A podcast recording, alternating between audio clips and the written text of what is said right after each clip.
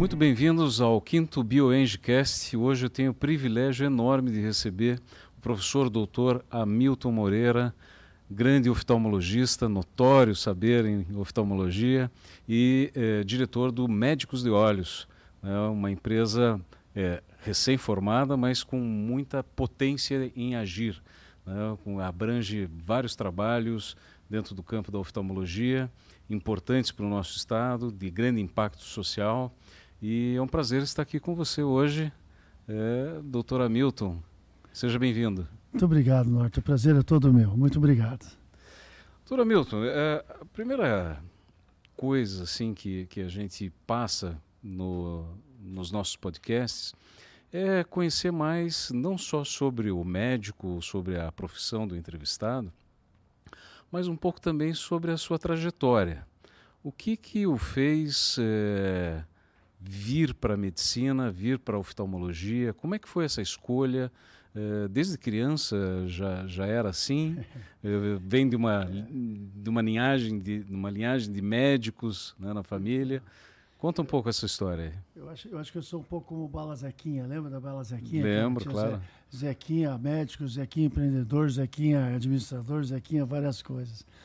Mas é, é, verdade, eu venho de uma família de oftalmologistas, não só médicos, mas oftalmologistas.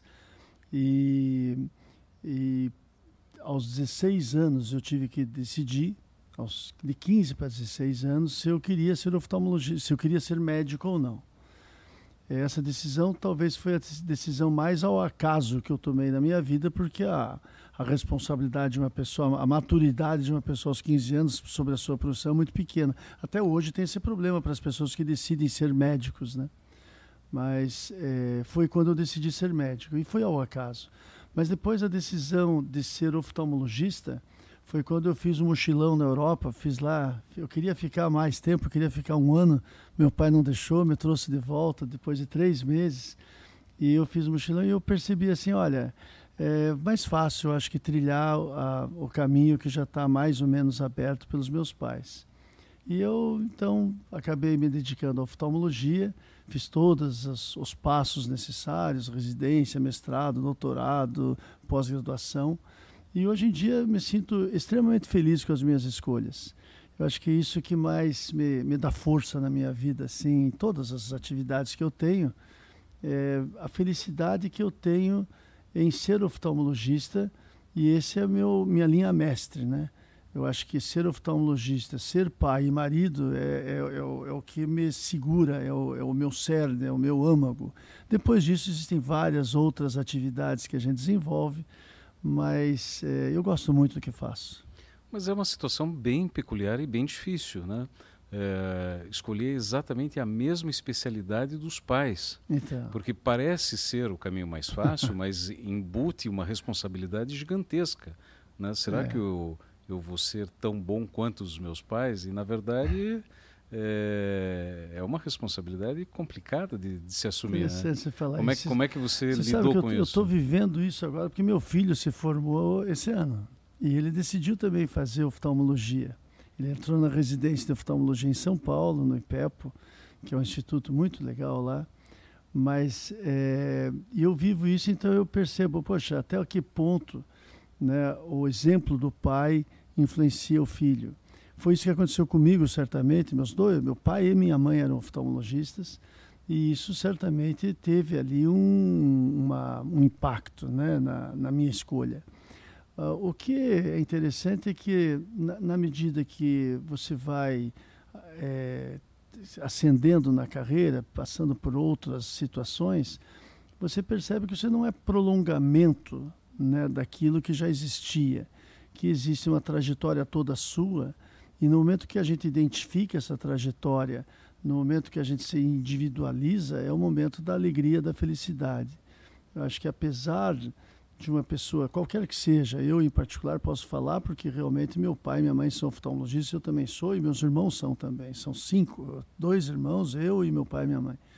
Mas no momento que é, existe uma individualização e identifica-se essa individualização dentro de você, é onde existe a felicidade, porque aí você é você mesmo e não um prolongamento dos pais. Mas não, não para falar a verdade, nunca foi uma coisa assim de grande conflito dentro de mim, não. É, eu acho que basicamente pela primeira parte do que eu falei, porque encaixou muito bem comigo.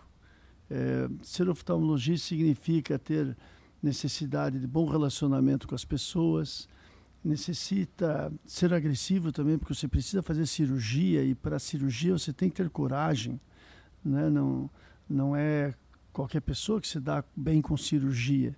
Então aquela coragem natural que eu vejo que eu tenho dentro de mim, é, eu tenho que me manter atualizado. A oftalmologia é um campo que se você falha um ano nos congressos internacionais, você fica desatualizado, você já fica sem saber o que falar para os seus alunos, e os alunos cobram a atualização. Então, tem várias características dentro da especialidade que eu escolhi que acabaram se encaixando bem com a minha personalidade, e eu acho que é isso que, que me alegra hoje em dia. E é interessante porque eu tenho 61 anos e, e eu, às vezes eu fico pensando, poxa, eu acho que eu tenho 16, eu tenho ao contrário. Porque ah, os planos que eu tenho para o futuro é, são, são incríveis. Às vezes eu fico olhando assim, nossa, mas eu não vou viver tanto tempo assim, então eu tenho que corrigir o planejamento estratégico de vez em quando. Há, há controvérsias, né? Você sabe que uma das minhas especialidades é justamente a longevidade, né? Isso mesmo. O envelhecimento uhum. da população e, e as moradias. É, e há controvérsias. Eu acho que você é. vai ainda um bom tempo aí conosco, graças é. a, a, Deus. Mas é, é, curioso isso que você falou, porque da, da, atualização, né? Porque hoje é muito mais rápido do que quando é, nós fizemos mestrado e doutorado. É. Precisava ter os quatro e os seis anos de estudo para um mestrado, para um doutorado porque você tinha que adivinhar que um determinado paper vai falar sobre a tua pesquisa e quando chegava o paper efetivamente não tinha nada a ver, quer dizer, demorava um tempão. Hoje com a internet e com os bancos de dados que, que a gente tem, é, a velocidade é incrível, é, né? A, a, revolução que, que a parte digital, que a internet trouxe para esse campo que a gente está conversando, é um troço fantástico. Eu me lembro de ter, eu fiz uma parte da minha pós-graduação, eu fiz na Escola Polícia de Medicina. Eu me lembro que tinha a Bireme ficava ao lado da oftalmologia lá, a biblioteca médica. E para a gente fazer uma revisão bibliográfica era uma coisa terrível e tinha que ir a São Paulo pessoalmente, tinha o número do tombo que tinha que escrever, aí alguém ia buscar o artigo físico em algum lugar, no porão lá da BRM, vinha por um elevadorzinho pequenininho, você ficava naquela sala quente para poder escolher, achar os artigos. Hoje em dia eu faço isso na minha casa em poucas horas, muito mais fácil, a atualização é muito mais rápida. A medicina foi impactada de forma muito drástica por toda essa parte digital em todos os sentidos, desde a parte de atendimento, da parte administrativa, o que tirou um pouquinho também aquela humanidade que existia, aquela é, morosidade do lado bom né, que existia em, em, no contato humano. Acho que hoje a gente também está muito ligado com essa parte tecnológica e que é bom porque traz segurança, mas diminuir um pouco aquela intuição humana, aquela, aquele contato, aquela desconfiança que existe, ou aquela confiança, desculpe, que existe entre médico e paciente. Mas aí, aí é uma, uma situação também é, que me chamou bastante atenção quando nós nos conhecemos. Uhum. Porque é, poucos é, médicos chegaram até a BioEng é, com um enfoque tão eh, tecnológico e tão empreendedor quanto foi a nossa primeira conversa. Então eu me lembro até hoje que é, era um momento em que estava sendo criado Médicos de Olhos, né? Uh, era um momento ainda de expansão né, da, das uhum. atividades, né? E, e, em todas as conversas, né, nós discutimos ali o, os projetos e você sempre é, me perguntava, mas o que, que a gente pode agregar de tecnologia? Isso. O que, que existe de mais tecnológico, eh, seja no método construtivo, seja na recuperação pós-anestésica, seja no monitoramento, seja, enfim, em, em todas as áreas. E, e, a gente trouxe efetivamente boas Exato. soluções, né? Imagino que você esteja Sim, satisfeito muito, com, essa, muito, com as soluções. Bom. Nossa, foi ótimo o trabalho lá no nosso centro cirúrgico, na Carlos Carvalho. Até hoje, estava conversando um pouco antes do podcast aqui, o pessoal conhece aquela fachada dos espelhos hum. e aquilo para a gente é um, uma, uma maravilha, um tesouro que a gente tem ali no nosso centro cirúrgico que funciona muito bem, o que é muito importante. Mas eu vejo a tecnologia é, aplicada na, na, medicina de uma forma muito importante. O nosso lema, basicamente, dentro da tecnologia é, é, é, mais tempo com o seu médico, menos tempo na sala de espera. Mais tempo com o seu médico, menos tempo no cadastro, menos tempo com, com a burocracia. Então, é, é necessário, é, na medicina, na oftalmologia em particular, é necessário investimento permanente em tecnologia e tecnologia avançada não dá para ficar para trás, senão vai perecer. Ou, ou, cresce ou perece. Nesse caso, não tem outra opção. E, e os equipamentos são muito caros também. Mas isso tem que ser usado de uma maneira é, racional para não tirar a humanidade, não tirar aquele contato, aquela, aquela responsabilidade é, que existe do médico é, ter a relação com o paciente de forma humilde, e de forma respeitosa. É, a arrogância do médico, a, o contato é, excessivo com a tecnologia e usar aquilo é, sem que seja a favor do relacionamento médico-paciente, certamente não é um uso adequado. E é, é, em cima disso, é desse conceito que a nossa empresa inteira está construída. E por isso que precisa tecnologia. Sem a tecnologia, você não consegue exercer de forma adequada a oftalmologia hoje em dia. E para exercer de forma adequada, você tem que ter o embasamento tecnológico, o conhecimento, mas, sobretudo, a humildade de lembrar que ali na tua frente tem uma pessoa que não veio te dar um abraço, que veio porque está com problema nos está, seus olhos. Está, está né? fragilizada de alguma forma. De alguma maneira está fragilizada. É, e você mencionou né, que a população está envelhecendo e o, e o Brasil não está muito preparado para esse envelhecimento. Né? A oftalmologia trabalha muito com os extremos da vida, especialmente com as pessoas acima dos 50, 60 anos de idade. A nossa clientela é muito forte com esse, nessa faixa etária. E, e cada vez mais essas pessoas não estão tão afeitas à tecnologia, mas a tecnologia está sendo empurrada para eles, né, goela abaixo, assim. É, e ainda não é uma geração que teve esse contato com tecnologia quando tinham 20 ou 30 anos de idade. Então existe necessidade de ir com calma, de, de acolher o seu paciente como um ser humano, de atendê-lo com respeito, com humildade, é muito importante, eu repito essa palavra muitas vezes, faz parte dos nossos valores. Humildade é, é muito importante que o médico tenha essa humildade para poder entender as necessidades do seu paciente e aí sim usar a tecnologia a favor da qualidade de vida. Né? Porque a medicina trabalha, oftalmologia especialmente, trabalha com qualidade de vida e não só com quantidade. Maravilha. É, até que ponto é a veia de empreendedor ou até que ponto é a veia de desavisado que, que, que faz com que a, gente se impulsione nas nossas carreiras, né? Porque hum. eu estou tomando, desculpe, o desavisado fui eu, né? com, a, com a minha, com a minha profissão e com, a, com o meu desejo de ter o meu escritório e, e desenvolver os projetos que nós desenvolvemos lá. É, talvez se eu soubesse de todos os desafios que eu fosse enfrentar, eu não sei se eu encararia esse, todos eles. Mas a gente está lá e, e, e, não existe marcha ré, né? É verdade. Então a gente é. só vai para frente e, e, é isso que a gente sabe fazer, é isso que a gente faz. É, a BioEngine atende a gente muito bem nos quesitos que a gente precisa, na verdade, como médicos. Isso é uma verdade que eu falo aqui. É, obrigado. É, você também, é, outra característica tua é a gentileza. Sempre foi obrigado. muito gentil é, com todas as, as palavras. Obrigado. É, mas assim, é, porque há um momento, por exemplo, eu, eu, eu, peguei, eu te conheci, conheci o Médicos de Olhos no momento da sua, praticamente no momento seguinte da criação. E, e, eu me lembro, quando, quando eu estava fazendo meu mestrado, eu perguntei para um gestor de hospital, é, e você vai, vai matar a charada, é, como que ele via a instituição dele em 5 e em 10 anos. Eu perguntei para vários hospitais, para vários gestores né, de, de, hospitais, mas um deles me chamou muito a atenção, porque da agressividade dele.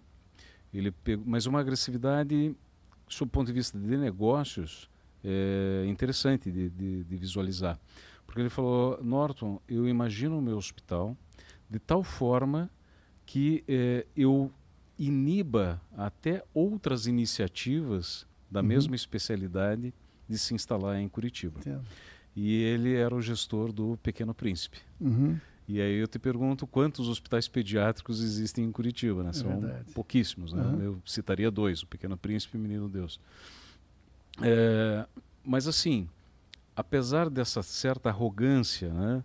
É, mas com uma visão empresarial forte né? e uhum. legítima, né? como é que você enxerga é, essa tua caminhada no Médicos de Olhos? Né? Eu, Deixando, a, é. eu sei que você é muito humilde nas suas palavras, mas é. vamos lá, é o Hamilton empreendedor agora, então, esquece o Hamilton médico. É, como a, que você vê o teu negócio? A oftalmologia, nos últimos anos, ela passou a ser um ativo muito importante. É, nos Estados Unidos, voltando um passo atrás, nos Estados Unidos é muito comum uma pessoa, quando está se aposentando, vender o seu negócio. Né? Então ele não fecha simplesmente as portas e vai para casa.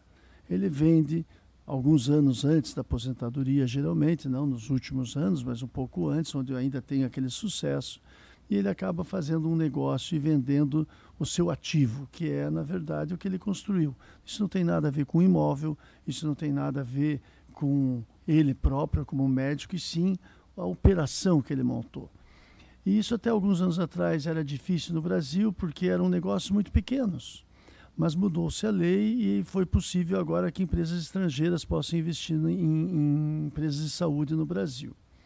A partir desse momento, eh, alguns fundos começaram a prestar atenção em alguns nichos do mercado. Primeiro foi o sistema de imagem, que, que foi então um case que fizeram nacionalmente essas verdadeiras potências, holdings nacionais para atender as pessoas. Antes do sistema de imagem teve a parte dos laboratórios que tiveram, né? depois vieram os sistemas de imagem. Aí veio a parte de oncologia também, que foi um outro ativo. E em 2000 e mais ou menos em 2015, por volta de 2015, eh, os fundos começaram a olhar o, o, os, os hospitais de oftalmologia. Nesse momento eu percebi, poxa, nós temos um ativo da mão e eu acho que se a gente trabalhar direito, eu acho que isso pode funcionar legal. É, foi nesse momento que eu percebi, olha, eu preciso me profissionalizar um pouco mais para enfrentar esse mercado, isso não, não é para amador.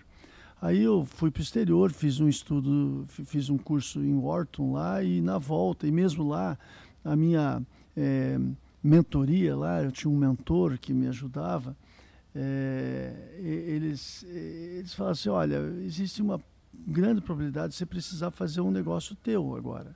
Porque eu sempre tive essa parte é, de empreender.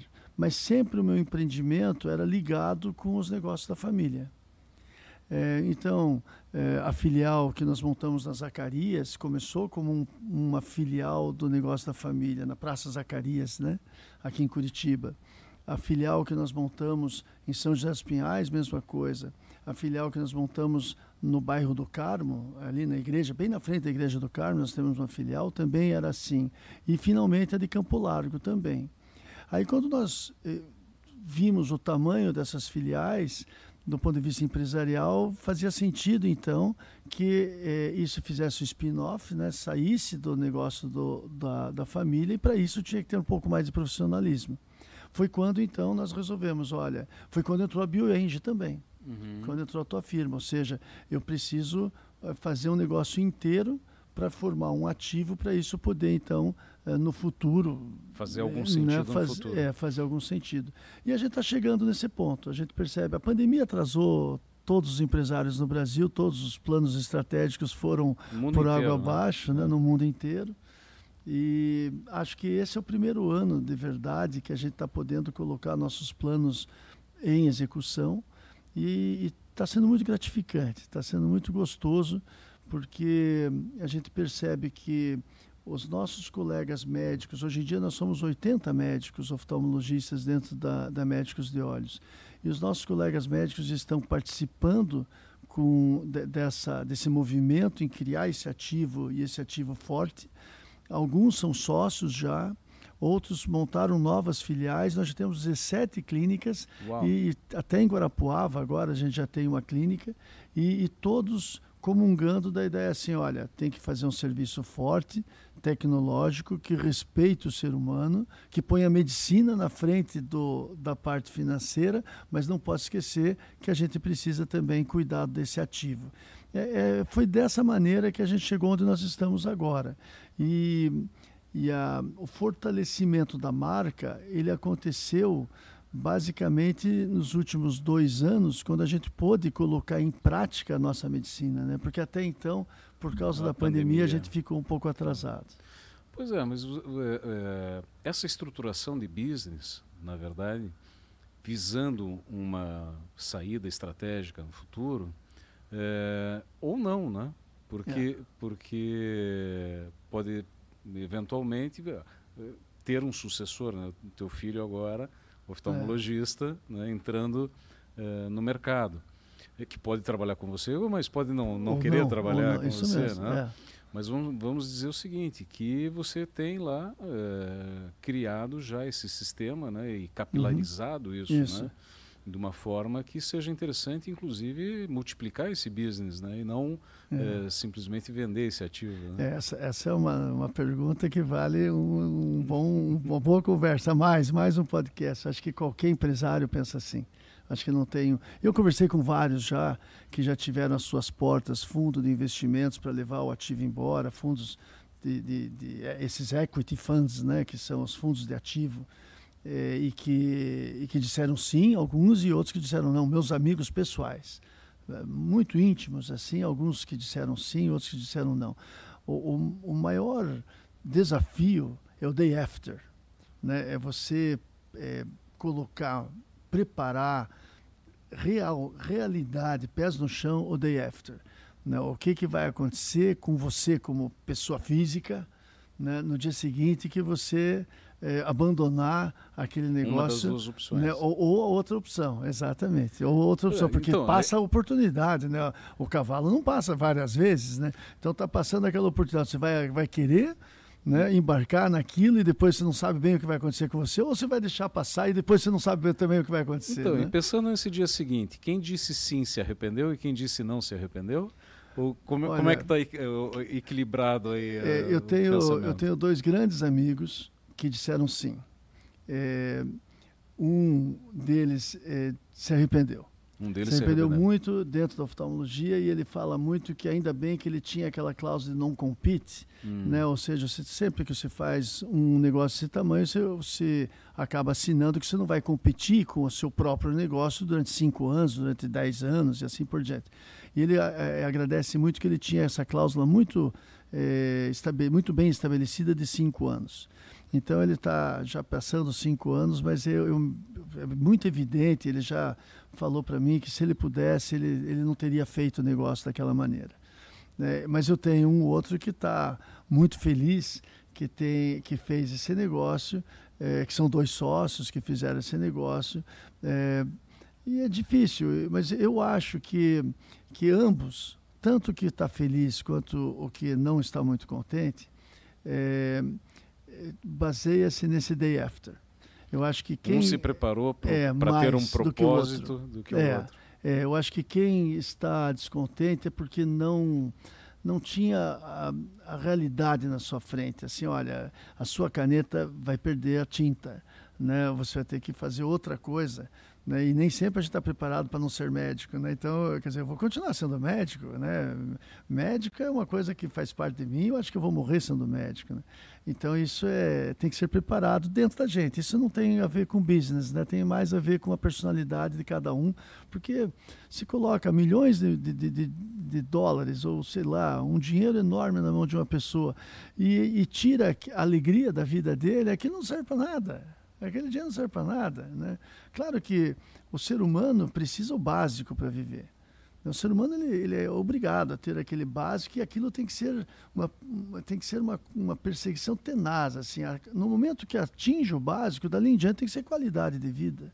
Né? Então, poxa, você já tem condição de encaminhar os seus filhos, você tem a sua casa própria, você tem a sua condição de viver bem, a partir dali, tem que pensar na sua qualidade de vida. Então, é, às vezes é, é, uma oferta grande em dinheiro, mas não é grande em felicidade. Eu acho que é em cima disso que qualquer empresário tem que cuidar é, da sua, do seu ativo, como a gente está hoje em dia vivendo. Isso é, um, é o que eu estou falando para você agora. Eu acho que não sei se consigo passar o entusiasmo que eu estou vivendo, mas não tem um dia da minha vida que eu não fico pensando nessa, nesses caminhos. Trabalho, opa. Você se diverte. ah, sim.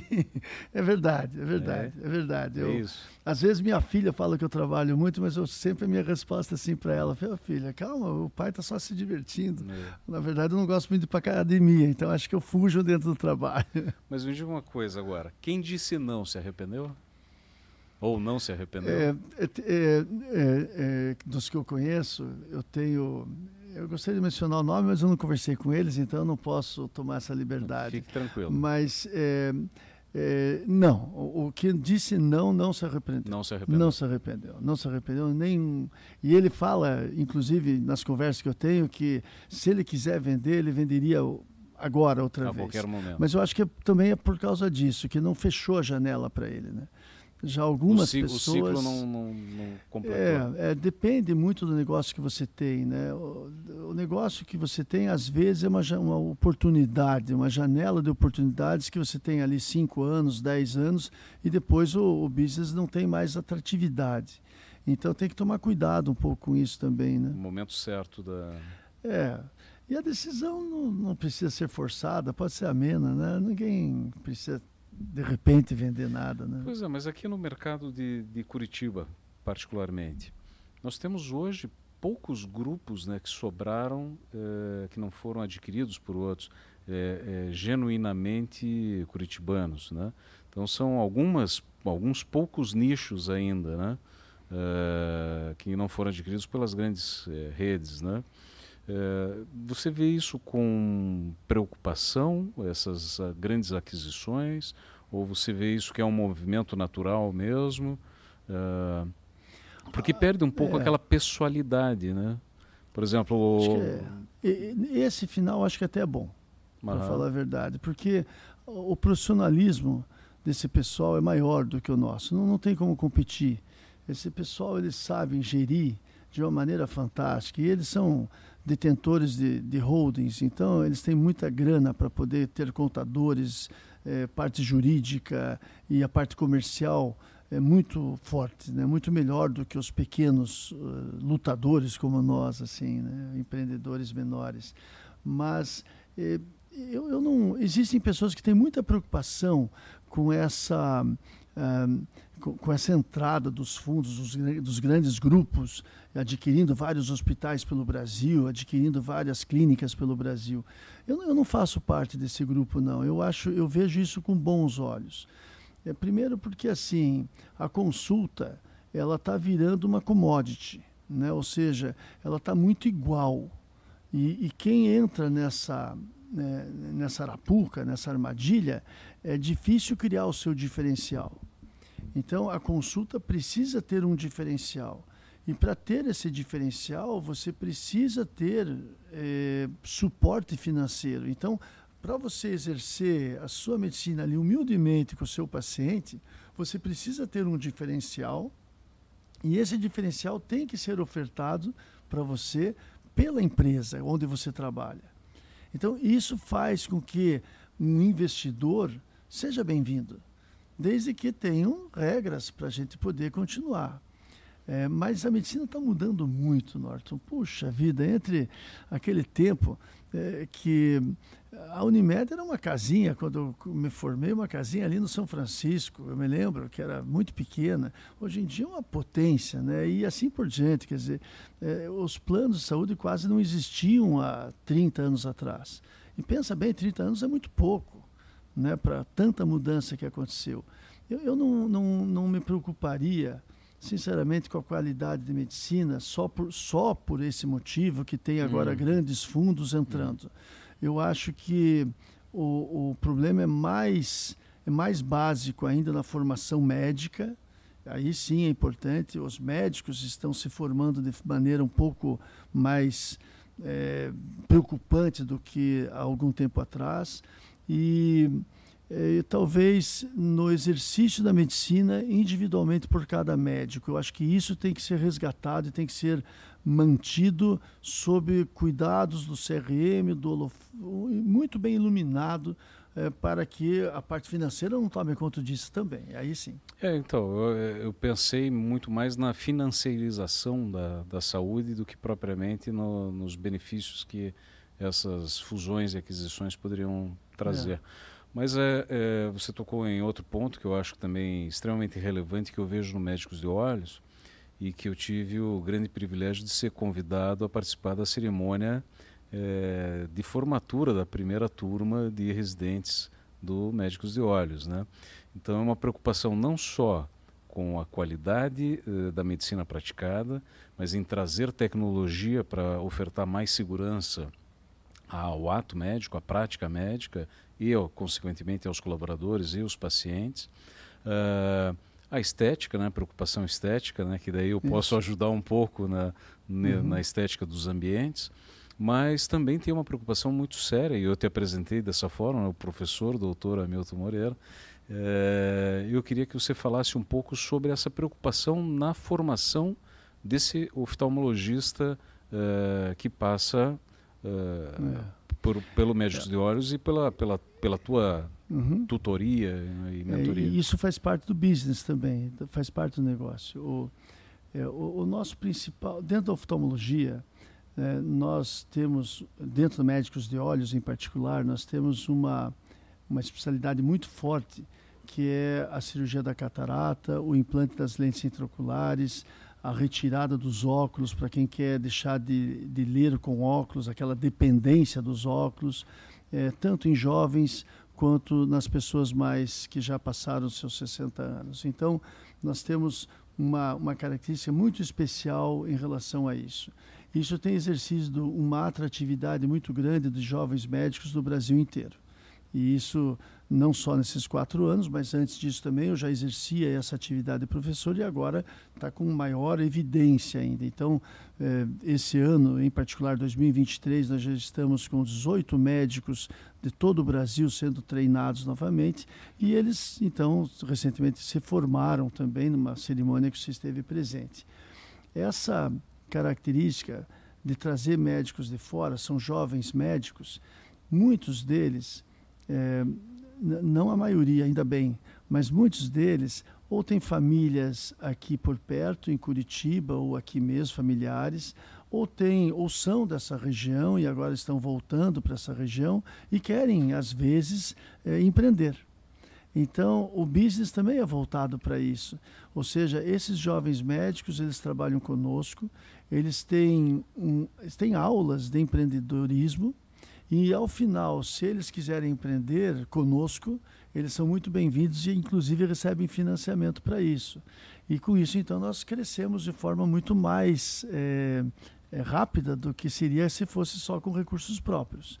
Então, nós temos...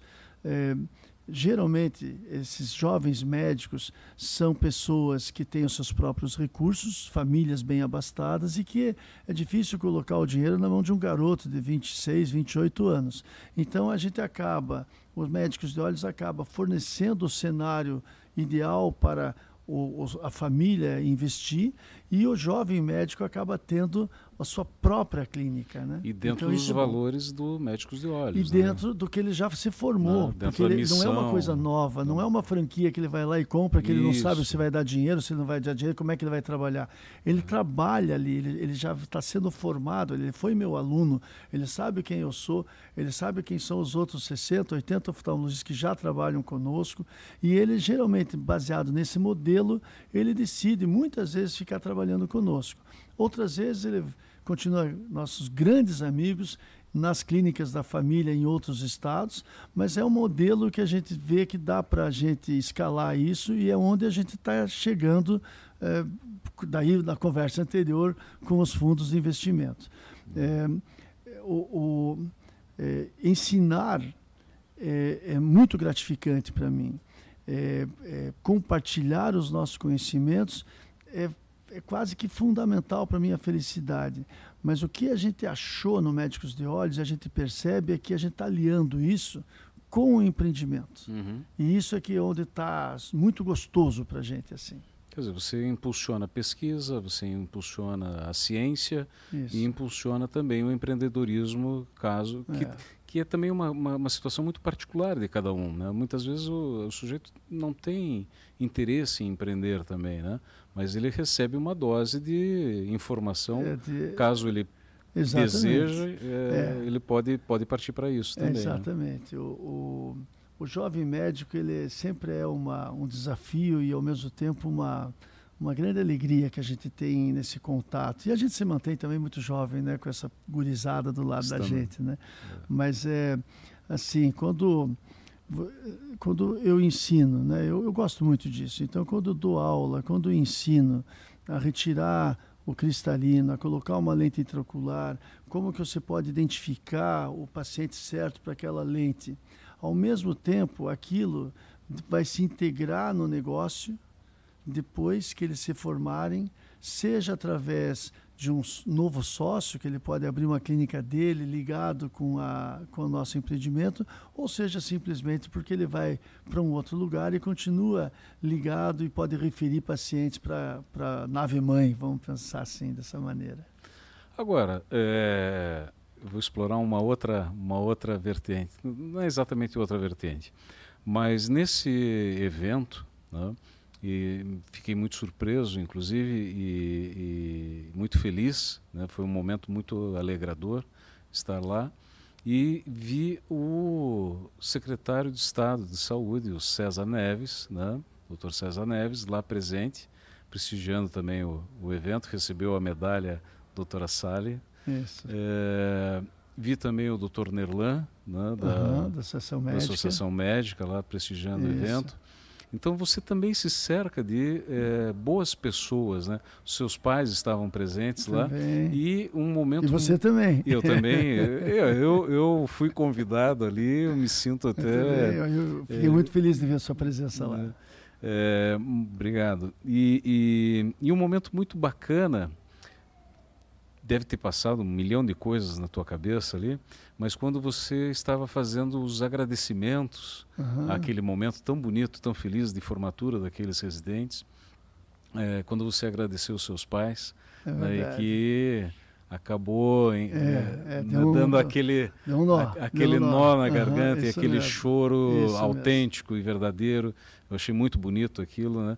E demonstra uma coisa que eh, poucos empreendimentos têm, Hum, que é a alma, né? é verdade. Então, nós fazemos muitos prédios, você sabe disso, a gente faz muitos hospitais, muitas clínicas, muitos medical centers, eh, Brasil inteiro, ah, mas a gente sente que em alguns deles falta a alma, falta o sentimento. E ali eh, foi como se eu, eu já sabia disso, evidentemente, né, do- das nossas Uhum. tratativas e tudo, mas ali foi uma consolidação, eh, na minha visão, né, eu tive esse privilégio, eh, de presenciar isso, ah, a concretização da alma se juntando ao corpo. Eu acho né, que é isso da- mesmo. da- do É. Médicos de Olhos. Eh, É. Obrigado por ter me convidado Ora, porque, e, e ter me dado essa oportunidade de presenciar esse momento. Muito obrigado. Eu, eu agradeço muito você ter ido. Obrigado pelas suas palavras e parabéns pela sua percepção. Você é uma pessoa muito sensível, desde que a gente se conheceu, dá para perceber isso. Você, você entende o que a gente fala e você entende o que está acontecendo. Nem todo mundo consegue perceber, mas realmente é, é, veja, é, nós usamos aqui uma palavra logo no começo de separação de spin-off, né? Ou seja, médicos de olhos, a empresa que eu eh, montei e que hoje em dia a gente tem até os outros médicos que são sócios, eh, foi uma separação. Não é bem assim. Foi uma, eh, uma consequência de uma trajetória individual que eu escolhi algum tempo atrás e que foi aprovada pelos meus pais. E que isso que é interessante, porque eu me lembro de um determinado momento que eu estava fazendo médicos olhos e minha mãe chegou e falou assim, demorou muito. você demorou muito, você devia ter feito isso há algum tempo atrás já. Então existe ali uma aprovação e ao mesmo tempo uma aprovação da sociedade e da área política, porque você citou também tem que ter um viés, porque o César é muito amigo nosso, o Nerlan também é muito amigo, então eles foram, estiveram presentes. eh, foram homenageados, o César em particular, o secretário de saúde foi homenageado, porque através da caneta dele, nós fizemos eh, quase 3 mil cirurgias de catarata ano passado com esses jovens médicos. E, e, esse plano de cirurgias através do SUS faz parte também da nossa responsabilidade social. Então, na nossa empresa, é, é, claro que, poxa, tem tantos defeitos, você não tem ideia o que tem de problema. A gente, quando fala só, parece que está tudo bonitinho, tudo tão perfeitinho, e não é nada disso. Mas, mas as peças tentam se encaixar. Né? Existe a responsabilidade social, junto com o ensino e a pesquisa, aquilo está ligado com a empresa em termos de crescimento, em termos de planejamento estratégico, e a, daí quando você citou a alma, e a alma disso talvez estejam nos meus pais, né? onde eles não tinham todas, não vislumbravam tudo isso que podia acontecer e que me ensinaram a ser só médico. O resto tudo foi acontecendo na minha vida e eu fui é, né, pegando essas oportunidades, mas é, dentro da alma que é assim, ó, seja médico e o resto vai vir em torno disso mas não o oposto, né? A é, hora mas, que mas, inverte mas é que complica. Então, assim, não houve uma separação, mas sim um realinhamento de expectativas, Exato. né? É, é, acho que dá para falar assim. E, e o, o, a questão de seja médico, né? É. seja médico, mas você também foi buscar uma capacitação que você não tinha obtido dentro da graduação de medicina, né? e é. nem no mestrado nem no doutorado, mas você foi se capacitar para então. empreender, então, né? Então é. esteja preparado também para uhum. isso. É, tem que Porque, se preparar. É, pessoal, não existe mágica. né? Os desafios vão aparecer a todo momento. E mesmo quando você está na, na velocidade de cruzeiro, é, vai aparecer alguma coisa que vai desestabilizar em algum ponto. Mas aí é o preparo né, que faz a diferença. Ah, eu né? acho que sim. Eu acho que estudar é muito importante. Isso, hum. Às vezes as pessoas pensam que empreender é, é uma coisa natural, está no seu DNA, isso vai acontecer. Oh, o fulano nunca nem foi para a faculdade, é um milionário, um bilionário. Claro que existem pessoas que têm esse tino, mas geralmente se vai olhar, ele se, mesmo que ele não tenha ido para a faculdade, ele fez um mundo de cursos, ele conversou com muita gente, ele se aconselhou e ele estudou. É muito raro uma pessoa que não tenha é, o estudo, que não tenha uma formação, consiga um sucesso. E eu acho que eu valorizei isso bastante e estamos no trilho, na trilha certa. Eu acho que está indo bem. A curva de aprendizado é mais longa para quem não se prepara, né? porque Talvez. acaba aprendendo é. É, com as dores do próprio bolso, Talvez né? sim. É. algumas coisas que poderiam é. ser é, eventualmente gente, evitadas. Né? Mesmo com todo o preparo, a gente erra a bastante gente erra ainda, né? bastante, não tenha dúvida. Que... Não tem jeito, não. Hamilton, só que tenho a agradecer a, a tua presença aqui. gostaria que você deixasse um, um recado para todas as pessoas que estão nos ouvindo, não são só médicos, né, não são só empreendedores na área de saúde, uhum. mas de uma forma geral, para que todos se inspirem nessa é. brilhante trajetória que você, você trouxe você essa sabe noite. que eu sou coordenador de uma liga acadêmica de gestão, que é uma das, das áreas que eu vejo falta nas escolas de medicina. Né? Então eu, eu acho que, que é, todo, todo médico deveria ter um pouquinho, pelo menos um, um básico de gestão para poder se, se alinhar melhor com a sua profissão. Mas eu Assim, para encerrar, eu queria agradecer a você, é, mencionar para todos ouvirem que você é uma pessoa extremamente sensível. É, não tem uma pessoa que te conhece que não não percebe que você escuta muito bem, que você consegue entender o que, o que a gente pede para você como cliente. E, e realmente é, foi um, um, um, encontro muito interessante que nós tivemos do ponto de vista empresarial e também como do ponto de vista pessoal. E agradecer a oportunidade de estar aqui hoje, claro, e dizer para todos que Médicos de Olhos está ali e a gente só vai ter sucesso se eles forem consultar conosco. Então, por favor, venham consultar comigo, porque eu vivo disso, não tenho outra coisa para fazer a não ser fazendo as consultas e as cirurgias para tirar os óculos das pessoas, para os diabetes e, enfim, para todas as doenças que possam é, afetar os olhos dos seres humanos. Melhor qualidade de vida para todos. Exatamente, a gente trabalha com isso, com qualidade de vida e isso é muito importante, né? De todos os lados. É isso que a gente tem que preservar na vida da gente, a qualidade. Maravilha. Mais uma vez, muito obrigado. Pessoal, até a próxima. Obrigado.